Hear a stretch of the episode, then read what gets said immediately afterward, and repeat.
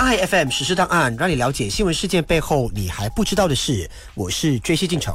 今天，二零二四年一月三十号，是我国第十六任国家元首奥苏丹阿卜杜拉将在五年任期届满之际卸任，返回国家王宫的日子。陛下在任的这五年，除了遇上了全球的官病大流行、全国行管令，国家政局也出现了前所未有的变动。陛下见证了前首相敦 Dr. Mahadiu 辞职，丹苏穆伊丁、达杜苏伊斯马萨布里和达杜苏阿诺尔先后上任，并主持他们的宣誓就职典礼，也是第一位与四位首相共事的国家元首。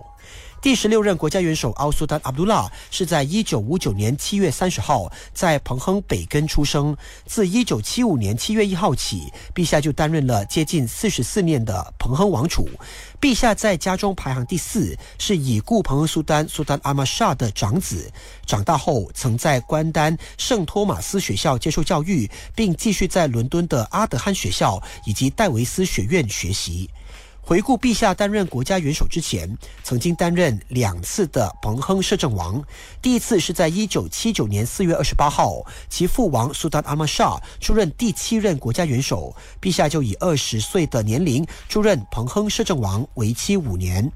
后来，苏丹阿玛沙身体健康不佳，陛下再次在二零一六年十二月二十八号出任彭亨摄政王。苏丹阿玛沙卸下彭亨苏丹职务之后，陛下在二零一九年一月十五号继位，成为彭亨州第六任苏丹。同年的一月二十四号，陛下在国家王宫举行的第二百五十一次统治者特别会议获得推选，并当选为我国第十六任国家元首。在二零一九年一月三十一号宣誓就任。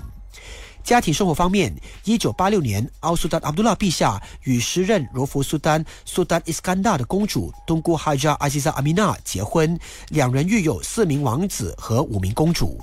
此外，陛下也热衷于运动，是国际足联成员之一，也曾担任我国足总会长、亚洲足球联合会执行委员会的副主席。担任国家元首期间，陛下展现了亲民的一面，包括2023年与元首后开启了婆罗洲远征之旅。今年，陛下也一度坐上主播台，担任主播，为全国人民报告新闻，让人民津津乐道。今天的实时档案由 J C 进程整理讲解，I F M 实时档案每逢星期一到五早上八点五十分首播，晚上八点五十分重播。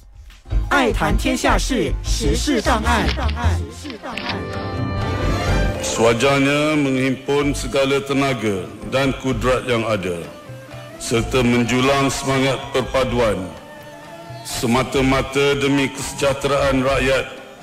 dan kemajuan negara tercinta ini. Lantaran itu, antara pesanan terakhir saya,